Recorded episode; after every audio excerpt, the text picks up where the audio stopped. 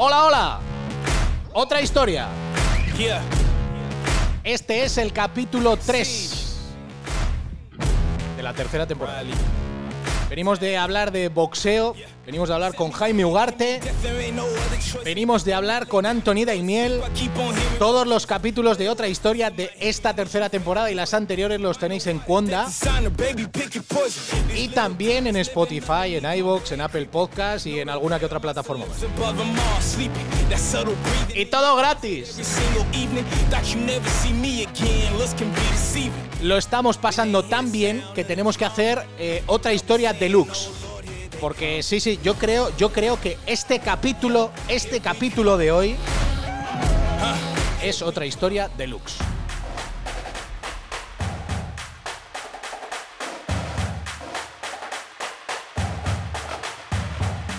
Señoras y señores, ya está aquí. Es la Super Bowl de Tampa.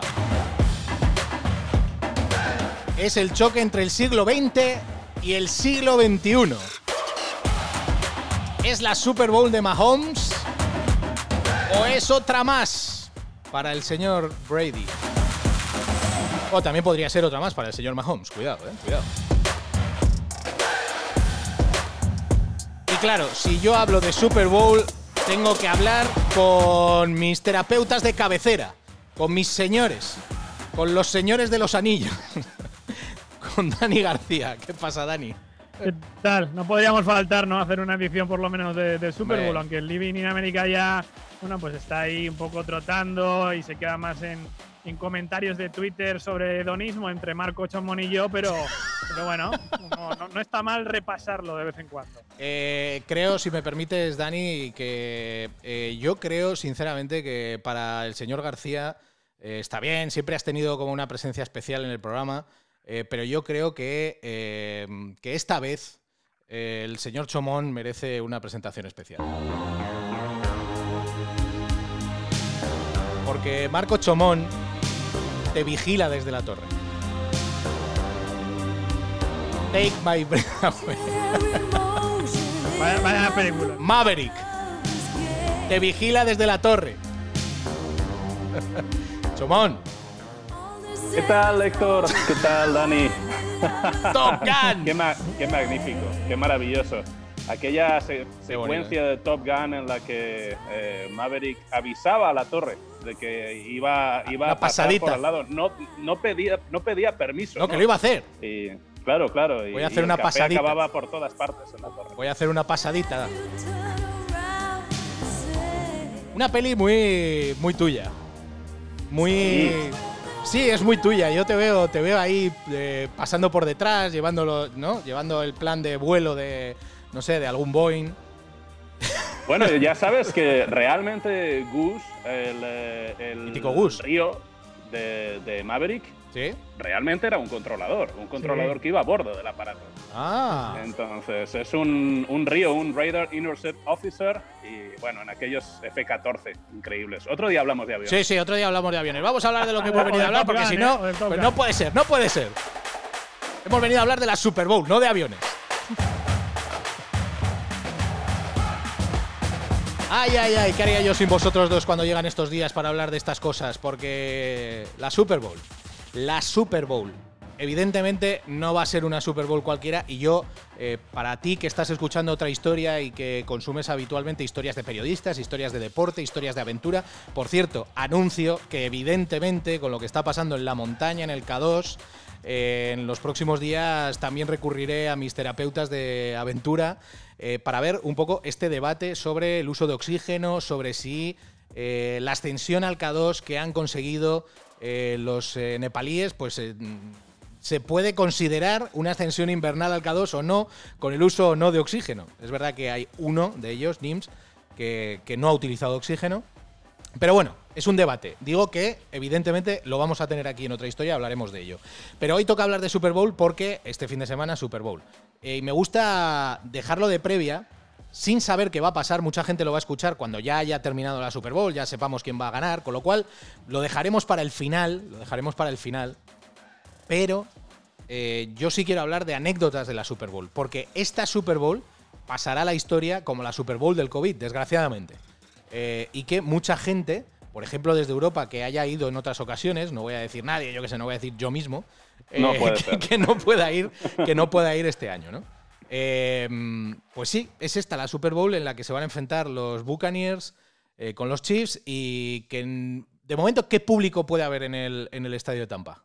25.000, creo que han anunciado. Eh, no sé si son 75.000, un tercio, ¿no? De, eh, es lo que se estaba eh, previniendo desde hace un tiempo. Siempre ha dependido toda la temporada de lo que dijeran las autoridades de, de cada estado, pero en teoría sí creo que han dicho, Marco, que 25.000 que obviamente es una pérdida tremenda de oportunidad. Bueno, todo el año ha sido una pérdida de oportunidad para la ciudad de Tampa para hacer cash con la llegada de Tom Brady y de Rob Gronkowski a, la ciudad y aún más cuando es la primera vez en la historia que, un equipo que llega a la Super Bowl juega en su propia casa. Mm, mm. Realmente sí, están, están llorando por las esquinas. Eh, pero la NFL siempre hace de la necesidad virtud, ¿no? Naturalmente han tenido que operar con unos aforos muy reducidos, pero hace dos semanas ya anunciaron que iban a destinar, no sé si eran 2.500 o 5.000 localidades a sanitarios que han estado en mm. primera línea en la lucha contra la pandemia. Bueno, verdaderamente aprovechan todas las causas para, para agrandar esa, esa imagen de, enorme organización deportiva que es la, que es la NFL. Y la, la pandemia, el, COVID, no, no, iba a ser menos. Naturalmente iban a hacer algo al respecto. 7.500 empleados han dicho que vacunados que van a estar en el, en el estadio que bueno que de alguna manera pues van a hacer relleno a las cámaras de todos esos partidos que hemos visto este año en los que en unos no hemos visto a nadie como estamos viendo en los deportes europeos y en otros estadios la gente se preguntaría, bueno, ¿y por qué en, Kansas City sí que hay gente, pero en New England, en Boston no hay? Bueno, pues que sí depende un poco de la regulación sanitaria de cada estado. Claro. Bueno, por lo que digo, ¿no? Al final vamos a dejar un poco más de lado qué puede pasar en la Super Bowl, porque tú estás escuchando esto y seguramente ya ha pasado, ¿no? Ya ha pasado lo de, lo de Tampa, ya ha pasado esa final. Eh, y sí quiero hablar con, Marco y con, y con Dani, eh, con ese espíritu de Living in America, eh, sobre anécdotas de la Super Bowl, cosas curiosas que han pasado en la Super Bowl. No creo que haya muchas cosas más curiosas que lo que puede conseguir Tom Brady este año. Cuidado, porque esto es traspasar los límites de la realidad, conseguir llegar a tantas Super Bowl, tantas victorias. Esto es una cosa de locos, mm. ya empezando por ahí. O sea, el Señor de los Anillos. Es algo, es algo sobrenatural, verdaderamente, lo que ha conseguido Brady llegando a su décima final, además con un proyecto distinto, con los eh, liderando a los Buccaneers este año, demostrando a, todavía si quedaba algún incrédulo en el mundo que no era un quarterback de sistema, no, no se explicaba solo el fenómeno Tom Brady por haber caído en Nueva Inglaterra y haber pasado unos años muy buenos con un enorme entrenador y con, y con un cast muy bueno alrededor, sino que verdaderamente es uno de los mejores de la historia y de los que ha conseguido algo todavía más difícil, que es que en los últimos años de su carrera, que en algún momento serán los últimos años de su carrera, a pesar de que no sepamos exactamente cuándo se va a producir esto para Brady, haya podido seguir al mismo nivel. Mm. Eh, todos los grandes les hemos visto eh, palidecer ¿no? en esos momentos de, de, últimos partidos, a Peyton Manning, a Brett Favre, a grandes quarterbacks que hemos visto que naturalmente todos son vulnerables al paso del tiempo excepto Brady, que se ha escondido, se ha escondido en, Florida y yo creo que, tiene un poquito más para aguantar. Mm. Yo no sé qué va a acabar antes, si eh, el COVID o todas estas restricciones o la carrera de Tom Brady. Me lleva a preguntar si van a acabar siendo paralelos y en qué momento acabará una cosa a otra, porque me imagino que hay mucha gente, sobre todo los más haters, que estarán absolutamente agotados de verle año tras año en la misma posición, el mismo día del año cuando creían que no iba a ocurrir con Nueva Inglaterra, cuando este año los Patriots ni siquiera han podido llegar a los playoffs, cuando no han tenido a Brady, pero siguen teniendo, a, la siguen teniendo hasta en la sopa, ¿no? Y comentabas el otro día, eh, Héctor, en el, en el, otro programa, el de boxeo, mm, de, grandes campeones a grandes edades, ¿no? Y comentabas el tema con, con em, el tema de Vander Holyfield, ¿no? Que a los 45 años. Claro, yo estaba pensando estos días, ¿cómo puede llegar una persona eh, al nivel atlético y físico que tiene Tom Brady a estas alturas de, su vida, ¿no? Son 43 años, 44 va a cumplir este año.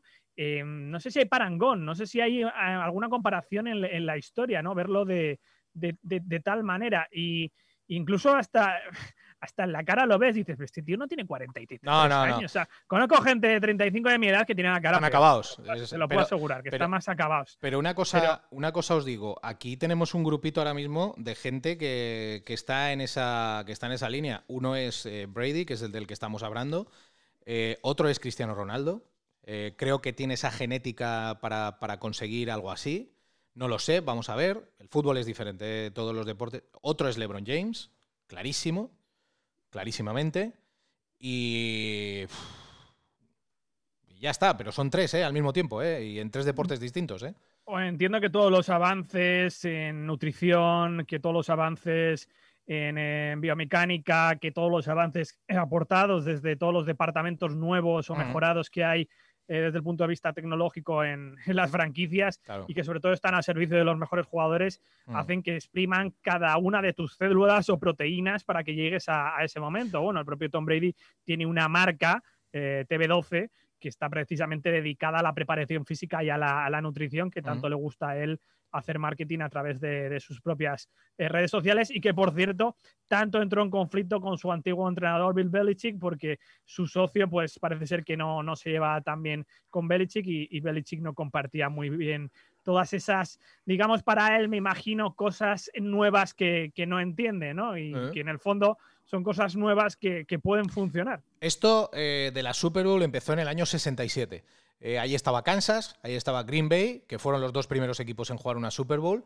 Eh, y, desde entonces ha evolucionado, digamos, al gran espectáculo mundial, pero como espectáculo deportivo siempre ha existido. Es decir, porque digamos que todo lo que había, lo que se había originado en las ligas que, que luego acabaron fundando esta NFL, hasta derivar en esto en el año 67, como digo, en la Super Bowl, llegan a este magno acontecimiento eh, después de, un background importante de luchas deportivas y de, acuerdos extraños y de cosas, de cosas, de, intentos que, no salieron, y este sí salió. Ha salido hasta el punto, ha salido hasta el punto de ser un gran espectáculo deportivo, pero si no lo vives con pasión, lo ves porque es un gran espectáculo en sí mismo. Es verdad esto que señala Héctor, es muy importante. En, la Super Bowl se, sustituyó el enfrentamiento entre dos ligas por el enfrentamiento directo entre los equipos de esas ligas, ¿no? Representó la paz entre la NFL y la AFL, la gran liga rival que, fundaron algunos de los clubes que, hoy siguen existiendo, ¿no? Como por ejemplo Kansas. Eh, Kansas City, como dices, jugó la primera Super Bowl contra los Packers. En ese momento salieron derrotadas porque los equipos de la AFL inicialmente eran deportivamente muy inferiores a los de la Liga Nacional. Eh, esas ligas, pues posteriormente además han dado nombre a las dos conferencias, ¿no? que ahora se baten para, llegar a, Super Bowl, a la, NFC y la AFC. La Super Bowl es, algo que directamente no existiría sin el equipo de los Kansas City Chiefs, del equipo que, vemos este año por segunda vez llegar a, esta, gran final. Y, esta persona que ya hemos nombrado, ¿no? Lamar Hunt, eh, su, su, propietario, que verdaderamente fue una de las mentes frías de la AFL que comprendió que era un gran, eh, una gran oportunidad llegar a un acuerdo con la NFL en vez de buscar un, enfrentamiento abierto comercial como había otros grandes propietarios de equipos que, abogaban abiertamente por esa vía como, como Al Davis. Han sido gente además que han estado al frente de sus equipos hasta hace relativamente poco, ¿no? Igual una década o década y media, que bueno, ya eran todos verdaderas eh, momias y, en fin, la, biología, salvo si eres Brady, no perdona. Sí. No, no, los propietarios de familias, ¿no? Que ya quedan pocos dentro de la FL. en uno de esos casos era la familia Hand y ahora mismo solo se me ocurre, bueno, tiene que haber alguna más, pero la familia Rooney en, en Pittsburgh. Los Rooney, los Mara en los eh, Nueva York. Los Mara en Nueva York, pero, pero sí que eh, Lamer Hunt eh, es la gran figura porque incluso hasta le pone el nombre a la Super Bowl, se comenta en esta leyenda urbana, eh, la Super Bowl como tal no se llamó Super Bowl hasta la tercera edición, la que ganaron los Jets, la primera vez que ganó un equipo de la, de la AFL contra los Baltimore Colts, que por entonces eran los Colts, ¿no? Eh, eh, Marco no, no recuerdo. Era Colts, efectivamente, sí, Baltimore Colts, antes de que se fuesen a Indiana. Esa famosa Super Bowl 3 en la que John Neymar dijo que, iban a ganar sí o sí, o no me acuerdo la frase exactamente, y que nadie le creyó porque no eran para, para nada favoritos. Las dos primeras ediciones se llamaban pues como el partido entre la AFL y la NFL, básicamente. Se dice en la leyenda urbana que Laimar Hunt escuchó a su hijo decir, bueno, eh, papá, este es el juego de la, de la gran pelota, ¿no? Eh, de, la, super pelota, Super Bowl. Y el tema de Bowl, que como ya sabemos, o los que no saben, en la, en la universidad todos los torneos, todos los grandes campeonatos se llaman Bowl por el tazón que digamos que es la gran, el, tazón viene del, del, Rose Bowl, que es el, estado, el, estadio de Los Ángeles, que parece un tazón y que allí, eh, bueno, se hacía un festival de flores, un festival de rosas, y de ahí un poco viene toda la, la terminología y se dice que, bueno, que el hijo de Leimer Hunt se, se inventó esta palabra de, pero está bien, ¿eh? Super Bowl. Pero, pero está bien, ¿eh? Está bien hilado, porque al final, a pesar de ser una, una anécdota que viene de un niño y lo de Super Bowl y tal, eh, al final acaba siendo como algo que está por encima de todos, ¿no? Es decir, eh, eh, ese bowl que, reconoce algunos de los trofeos que, que se disputan. ¿no? Como dicen en Latinoamérica. Como dicen en Latinoamérica, le llaman el supertazón, y, y, pero, pero está bien, ¿no?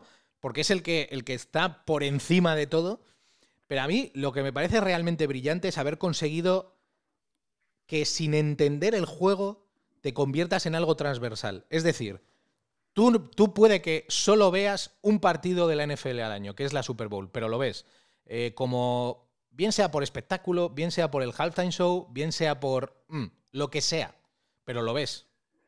Es, algo que efectivamente, como dices, han conseguido apelar a todo el mundo. Eh, eh, Super Bowl es una marca que es más conocida que el propio deporte. Mm. Todo el mundo ha oído hablar de Super Bowl, mm, no todo el mundo, en Europa, en, en Asia, conoce más o menos de cerca el, fútbol americano, pero saben que existe ese gran partido al año, ¿no?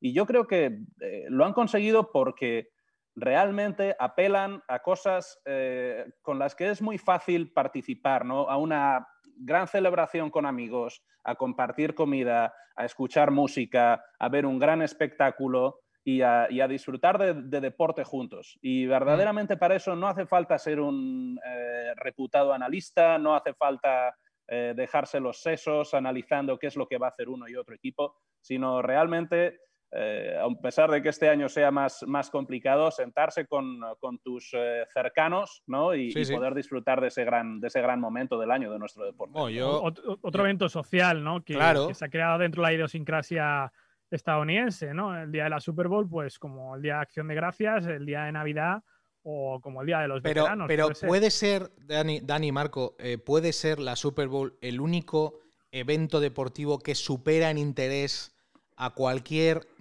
gran evento universitario. Cuidado con esta pregunta. Ojo, ¿eh? Cuidado con esta pregunta. ¿Puede ser en la Super Bowl, puede ser el fútbol americano profesional el único evento, digo como evento, ¿eh? como día, eh, que supere en interés a lo que pueda suceder en cualquier gran evento de, deporte universitario?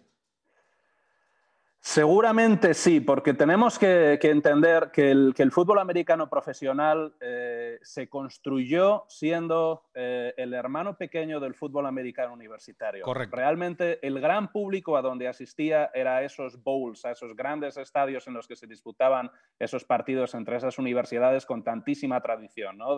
del Midwest, con Michigan, con Ohio State las grandes universidades del sur, donde el fútbol americano sigue siendo muchísimo más popular que el, que el fútbol americano profesional.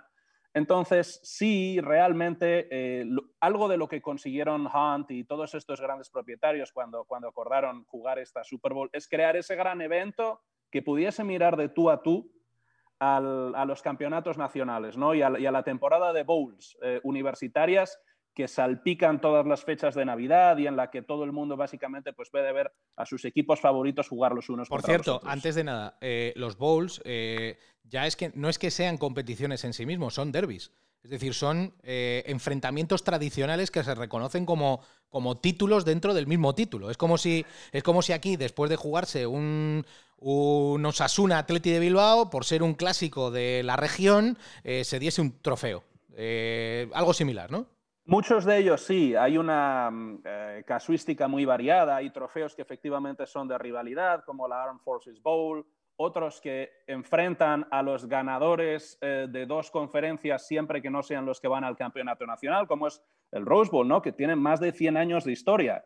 eh, celebrándose ese, gran partido en, en, Pasadena, en California, ¿no? en este entorno tan happy que relataba Dani con el Festival de la Rosa y, todas estas grandes fiestas de, de, Pasadena, de California, ¿no? Qué zona tan estupenda. Mm. Sí, yo creo que de todas maneras eh, la idea que implantó Leimer Hand y otra gente em, no sí que no digo que no funcionara, pero tardó en cuajar y va en paralelo al, al desarrollo económico y social de, los Estados Unidos. Entonces, si tú te fijas un poco en la explosión de lo que es la Super Bowl como evento y sobre todo en comparación con el fútbol universitario u otros deportes, en este caso eh, hablamos del béisbol, que ha sido siempre el pasatiempo eh, nacional y cómo se vivían las series mundiales, para mí hasta los 80 donde surge este gran boom económico en Estados Unidos, neoliberal, el riganismo, em, eh, bueno, la, generación baby boom, Em, donde se empieza a utilizar a los jugadores como esas grandes estrellas que eran, eh, donde el fútbol también empieza un poco a, cambiar eh, en sus características, porque el fútbol americano profesional tendía a ser em, defensivo, tendía a ser em, juego de carrera, no tan espectacular, aunque es verdad que la explosión del pase no ha sido hasta los 2000 y sobre todo con la llegada en los 90 de algo que ya no es fútbol americano, que es el halftime show. Entonces, eh, el halftime show hasta el año 92-93 consistía en marching bands que son, eh, bueno, son estas bandas universitarias. Escuchábamos antes al principio, ton, ¿no? Claro, no es más, era eso, o sea, el, el, halftime show era, eso, no es lo que es hoy en día, que es algo totalmente ajeno al fútbol americano, que la NFL o la productora que, no sé quién lo produce hoy en día, no sé, en su día era Walt Disney, me acuerdo. Yo creo, yo creo que ahora es la gente de, no, yo creo que es la gente de Saturday Night Live, ¿no?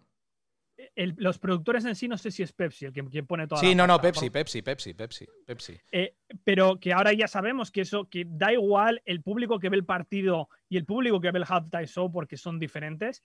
Todo eso para mí cambia lo que he dicho. Años 80, generación de Boom, y, una actuación en particular que es la del año 93 en Los Ángeles de Michael Jackson. Que por, eh, que por cierto. Ahí cambia por completo el halftime show, porque antes solo tienes marching bands. Eso te iba a decir, que eso cambia, eso ¿eh? cambia directamente el concepto de. ¿Cuál era, cuál era la excepción? Hay una excepción, empezaron las marching bands, pero ya en los 70 hubo una actuación de nada menos que Ella Fitzgerald. Oh, coño. En el halftime show de una, de, una, de una Super Bowl. Naturalmente, pues no eran no era Jennifer López y Shakira pegando votos en el escenario. no, digo Yo, no digo yo que sea equivalente, pero sí eh, la incorporación de la música, aunque no del gran show escénico, que montan en el, en el descanso, eh, no tardó tanto, ¿no? Es decir, eh, reemplazaron a, esas marching bands, que por otra parte son maravillosas, eh, rápidamente con aquella idea que, que, decías, Dani, que efectivamente era de Disney, ¿no? Fue el, ratón Mickey con los New Kids on the Block. Los sí, eso fue el año anterior, yo creo. No sé si también estuvo Gloria Stefan un año antes que, que Michael Jackson o algo así. O sea, esas fueron un poco las previas, ¿no? Ya se empezaban a dar cuenta que a nivel de marketing eh, la NFL tenía ahí algo donde explotar y yo creo que todo el mundo ha podido ver la actuación de Michael Jackson. Creo que fue en el Rose Bowl, ¿no? Eh, no sé si fue en el señor, Rose Bowl. Sí, señor. No, no, no, fue allí, fue allí, fue allí. Sí, sí, Por cierto, este año sonará, en teoría, en teoría, sonará esto.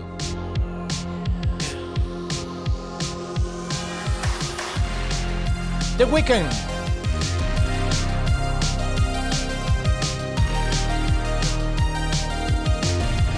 Que decir que parece que algunas sorpresitas se van a guardar por ahí. Parece que Ariana, Grande, eh, que puede que aparezca por ahí. Hay que recordar que hace poco eh, The Weeknd ha, hecho un remix con Maluma. Bueno, veremos, ¿no? Veremos. El año pasado, el año pasado fue el año pasado fue el latineo a tope ahí con, con Gilo. Con, con, Shakira, con Bad Bunny, con J Balvin, fue con todo el power en Miami. ¿eh? Alguien está hablando de cierta cantante nacional, eh, muy oh. celebrada también en Estados Unidos, que parece ser que, podría ser una de esas sorpresas ¿no? que nos aguardan allí en, el Raymond James, en Tampa. ¿Quién, quién? ¿Quién Rosalía. ¡Oh! No me digas. Ha saltado esa noticia esta mañana, no sé si será cierto, pero verdaderamente puede ser algo. Ah. yo sí lo he escuchado, yo sí lo he escuchado, pero no sé si era como noticia o como así como eh, menciona así a Ángel Carmona en Radio 3, por cierto, un grandísimo presentador, pero no sé si le ha dejado caer así porque sí o porque hay algún tipo de información por ahí. bueno, algo, algo sabrán, ¿eh? Si alguien se tira un poco a, algo a oído, eh, no, nadie se tira a la piscina para, para que no se vea lo que ha ¿eh? dicho, ¿no? Al revés. El, material de Super Bowl, Rosalía, te lo digo. Sí, sí, bueno, y más de remix, ¿no? De aparición con otros artistas y más en el hype que tiene ahora mismo Rosalía allí, ¿no? Partnership musical, como lo llamo yo, ¿no? Que ahora es partnership musical. La, forma de oparse. ¿Creéis entonces que, digamos que los tiempos modernos de la Super Bowl han venido tan marcados por el halftime show? Yo creo que sí. Yo, yo, pensaba, fijaos eh, lo que voy a decir, yo pensaba que había cierto haterismo del purista del fútbol americano hacia esto. ¿eh? Lo hay, lo hay. Eh, sí, hay, hay, pero quiero decir, es tan despreciable. Es decir, no, eh, y de verdad, yo vivo profundamente este deporte. Veo fútbol americano prácticamente todos los días de mi vida. Y, eh, pero soy consciente de que no estoy asistiendo a una celebración religiosa cuando veo un partido. Por tanto, no entiendo esta especie de distanciamiento, de distanciamiento trascendente que pretende que sea la gente una, una celebración de un partido de fútbol americano. Claro que tiene que haber un halftime show, Claro que tiene que haber algo para toda esa gente que simplemente se junta a pasar un gran rato con sus, con sus amigos, con su familia y eh, necesariamente, pues tal vez no sean unos grandes aficionados al deporte. ¿Cómo se llama el perro?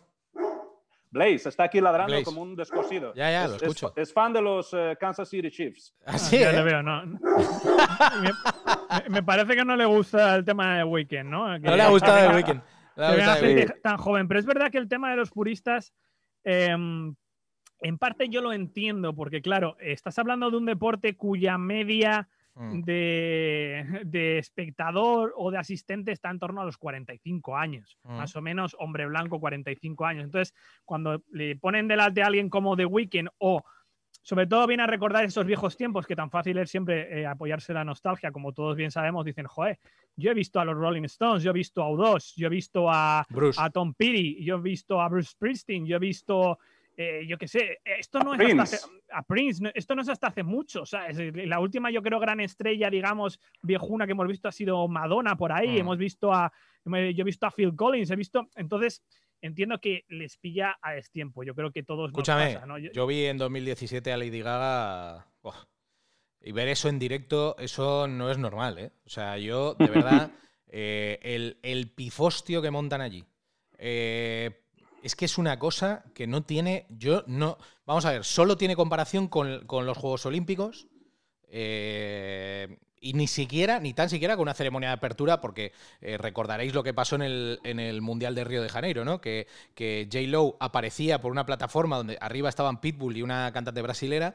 Eh, y, tenían que tenía que salir en la plataforma y la plataforma se atascó eh, J. Lo tuvo que dar un salto hacia arriba, la tuvieron que agarrar de los brazos para que llegara arriba. O sea, esto, esto pasa, ¿no? Parece que encima, bueno, el fútbol, que es el deporte global, mundial, y, no, no son capaces de hacer algo como esto. Cuidado. Hay que decir que UEFA en la Champions League está intentando hacer un opening show, que está bien, que no está mal. ¿Y cuán, criticada es? Y muy eh, criticado. por ese intento. Pero a mí me parece, vamos, absoluta. Y bueno, el intento de la Federación Española de Fútbol, que, oiga. Eh, yo, con todo el respeto a los cantantes que han ido y que han estado ahí, pues lo hacen lo mejor que pueden, que bastante tienen con, intentar amenizar el momento a la gente en las circunstancias que tienen. Pero, hombre, que la federación les ponga un poquito algo, un poquito, no sé. ¿eh? sí. que parezca, no sé, no decimos que sea el Halftime Show porque ahí no va a llegar Pepsi con tantos millones, pero oye, eh, no sé, algún Y si no, no lo hagas. Si no, no, no, lo haces, ¿eh? no pasa nada. ¿eh? Porque he de decir, ese, es el tema. He de decir, y aquí enlazo con el, con el punto al que quiero ir, hablaba con Jaime Ugarte de lo interesante del mundo del boxeo por las historias que se crean.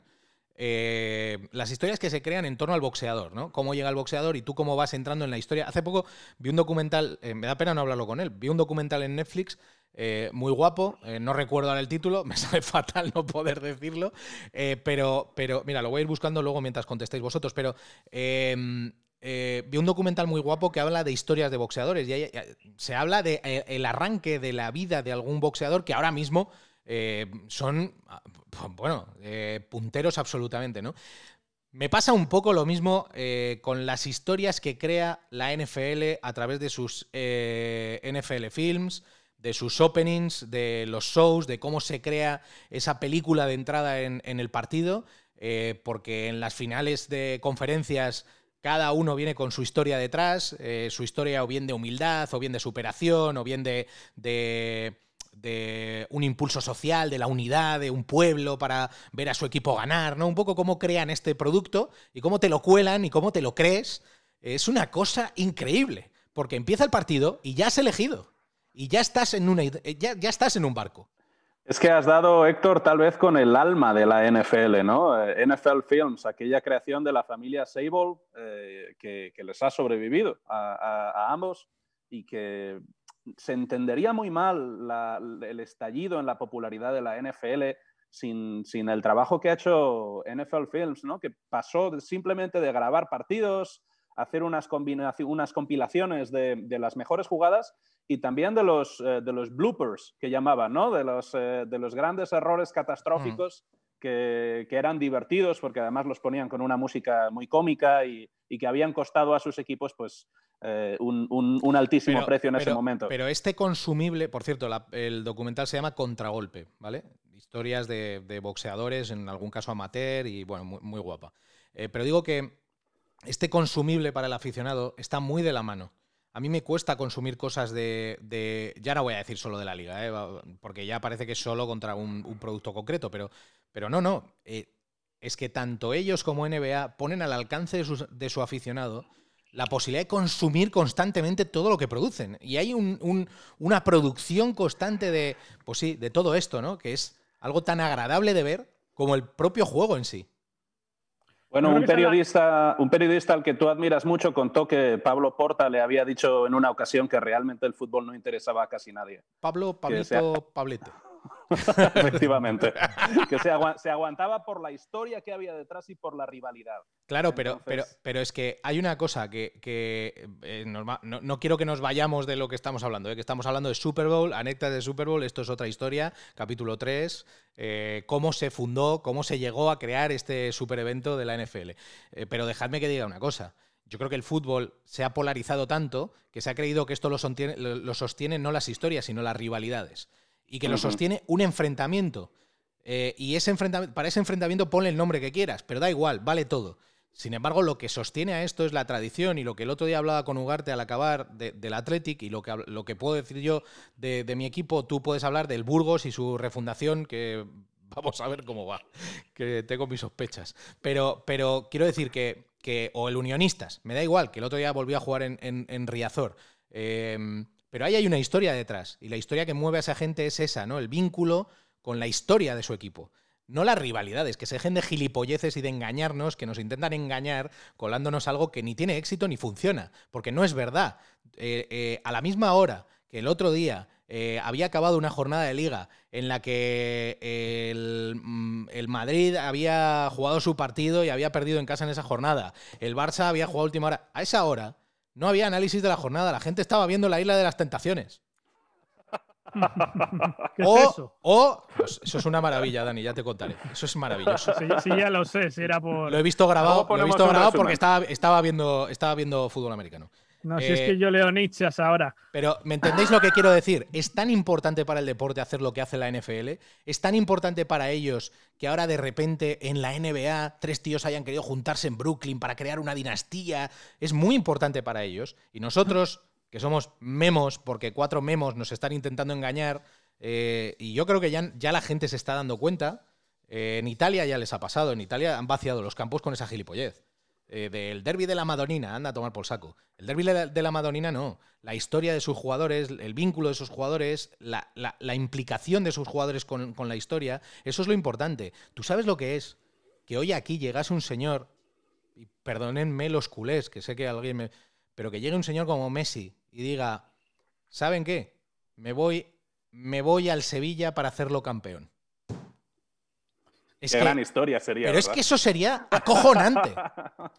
es que eso sería acojonante. Que, ojalá le ocurriera esto en el fútbol, ¿no? Y te llegas un poco a imaginar que diga un tío, oye, eh, llevo toda la vida jugando en, alta competición, me voy a ir a jugar al Nottingham Forest, a First Division. Hacerlo campeón. Voy a subirle, voy a subirle de First Division, voy a hacerle campeón, como en los tiempos que ganó las dos Copas de Europa, por cierto, se me acaba de ir de la cabeza el nombre del entrenador porque eh, me, encanta la historia en Nottingham Forest y, cobrando probablemente absolutamente nada. Esas son yo creo las historias que también sabe muy bien explotar la NFL porque en eso se basa, ¿no? Le sale también a cuenta, es decir, el, formar las historias le sale a sacar eh, dinero. Ellos lo llevan, viene un poco también a colación de lo que, decía, de lo que decíamos Ellos saben, saben montarlo, saben hacerlo, en su ADN. Que después Brian Cloud, el entrenador del Nottingham Forest, tenía, tenía pero luego tenía hasta una película. Tenía hasta una película. vosotros me decís. Tiene hasta dos. Tiene un documental y una película. Sí, bueno, y seguramente tendrá alguna más. Pero, pero vosotros sabéis perfectamente que Hollywood va a comprar la historia de Brady la va a comprar. Sí. La va a comprar. La verdad, sí, pero la verdad es que eh, eh, el único formato que se me ocurre ahora mismo es el de The Last Dance, porque claro, son, lleva 22 años jugando, entonces no puedes hacer una película sobre eso, sino Sinceramente, una, dos temporadas de Netflix. Sinceramente, ¿vosotros creéis que este señor este año, cuando decide que hace el cambio, no lleva un equipo de rodaje detrás? Porque si no lo creéis es que vivís en los mundos de Yuppie, ¿eh? Lo lleva llevando encima. Este año seguramente llevase el suyo, pero ah. claro, es que NFL Films lleva grabando todo ininterrumpidamente. Es que Brady lleva jugando desde 2001 nada más. Sí, Entonces, hay, hay, footage de toda su carrera como para llenar varias temporadas. Ahí está. Ese, ese, contenido lo acabaremos viendo. ¿Y, y por jugadores en su equipo que, que, estaban todavía en el colegio cuando él empezó a jugar. ¿Y ¿eh? por qué la gente amará este deporte y amará esta historia y amará la Super Bowl y se aficionará por las historias que hay detrás de los jugadores. Exprime, exprime la esencia del, propio deporte, eso es lo que es la historia. Yo creo que es algo que siempre hemos defendido Marco y yo desde que, que comenzamos, yo creo que esta sección hace mucho tiempo, algo que yo defendí mucho haciendo el podcast de béisbol, que, en vez de contar las noticias, había que contar la idiosincrasia, la esencia, lo que es la cultura del, propio deporte y saber mm. relacionarla en su conexión con, el propio país o los otros países. El caso mm. del béisbol, por ejemplo, ocurre con muchos países y saber cómo, cómo lo vive la gente, ¿no? Eso es lo que explica absolutamente la pasión por el deporte. Es la única forma que yo lo entiendo. Luego te viene mucha gente y te dice, no, es que el deporte no está conectado con la política, la economía, la ah, cultura, la sociedad. No, absolutamente, están conectados de forma recíproca, porque no se entienden una cosa sin la otra. Pero por lo que, una explicación... lo que pasa, Dani, perdona que te interrumpa, es que normalmente lo que nos suele pasar es que no queremos política en el deporte, salvo que sea la que a nosotros nos gusta. Sí, bueno, pero esto, es como la, esto es como la libertad de expresión. Oye, sí, libertad de expresión sí, pero si vas a decir algo que a mí no me gusta, entonces ya no. Pero es una, es una conceptualización del deporte como entertainment, como absoluto entretenimiento. Y por supuesto que es entretenimiento. Nos ponemos delante de la televisión o nos ponemos delante del iPad o vamos a un estadio y es entretenimiento. Pero mm. es cultura, es sociedad. Es decir, el deporte tal como ha nacido, nació dentro de unas necesidades sociales. Es, que cualquiera que sea tenga un mínimo conocimiento de historia, lo va a saber. Es que Marco estaba hablando antes de, los bowls, de los partidos. O sea, partidos hace 100 años en estadios con 100, 110 mil espectadores. Hace 100 mm. años, más de 100 años incluso, partidos universitarios. Oye, si tuvierais Imagínate cómo era aquello. Si tuvierais que destacar o que supierais en vuestro, en vuestro ideario, que recordéis en vuestra eh, biblioteca mental, eh, si tuvierais que sacar uno de los archivos más gloriosos de una Super Bowl, ¿cuál, ¿Cuál sería? Yo os digo, ¿eh? yo he tenido la suerte de ver en directo aquello que pasó en Houston, que no sé si fue muy normal. Me mm. dijeron que no. no. me dijeron que no. Y sinceramente, eh, yo salí a cuadros con aquella remontada de New England porque es difícil ver una, cosa como aquella. Y además, que, que, hubiera ese. que se creara ese ambiente en el estadio. Insisto, ¿eh? que yo estaba allí sentado en la grada. Que se creara ese ambiente en el estadio en el que de repente todo, todo indicaba que iba a haber una remontada épica. Y así pasó, ¿eh? O sea, y esto ha pasado hace nada, ¿eh? Bueno, sido uno de los grandes momentos, y, Dani habló de otro antes, ¿no? De Broadway Joe, Joe Namath, en la Super Bowl tercera, cuando garantizó que iban a ganar, y eran los grandes underdogs en aquel momento, el equipo, el equipo menos favorito para alzarse con ese triunfo. Sí, yo creo que es uno de los grandes momentos. Claro, en aquella época todavía no había lo que hoy entendemos como el trash talk o, el ser tan chulo dentro de los micrófonos, ¿no? Y eh, este Joe Namath, además un tipo...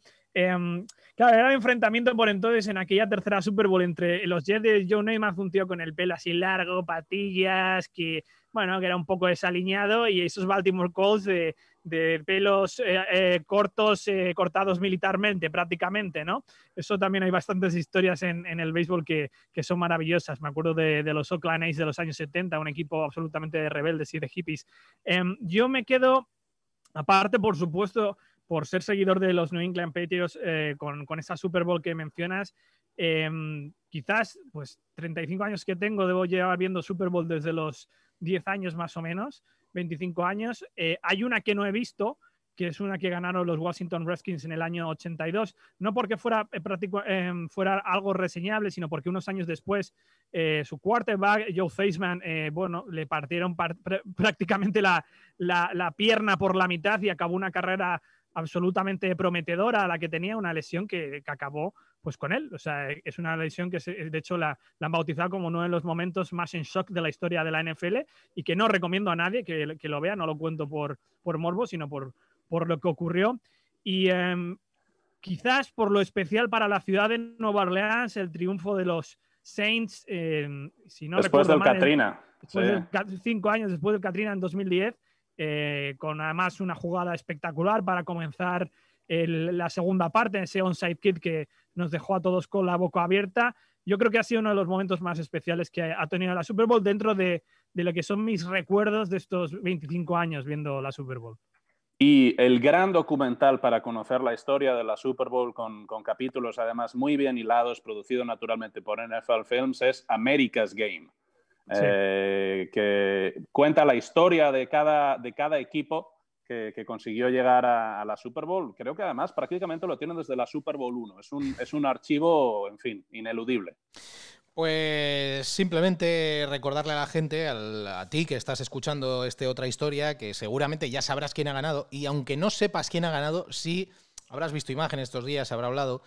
Y bueno, también como puede que lo consumas este, este audio, este podcast dentro de, un tiempo, simplemente te habrá servido para saber un poquito más de cómo, de cómo se llegó a fabricar eh, posiblemente el mayor espectáculo deportivo del mundo.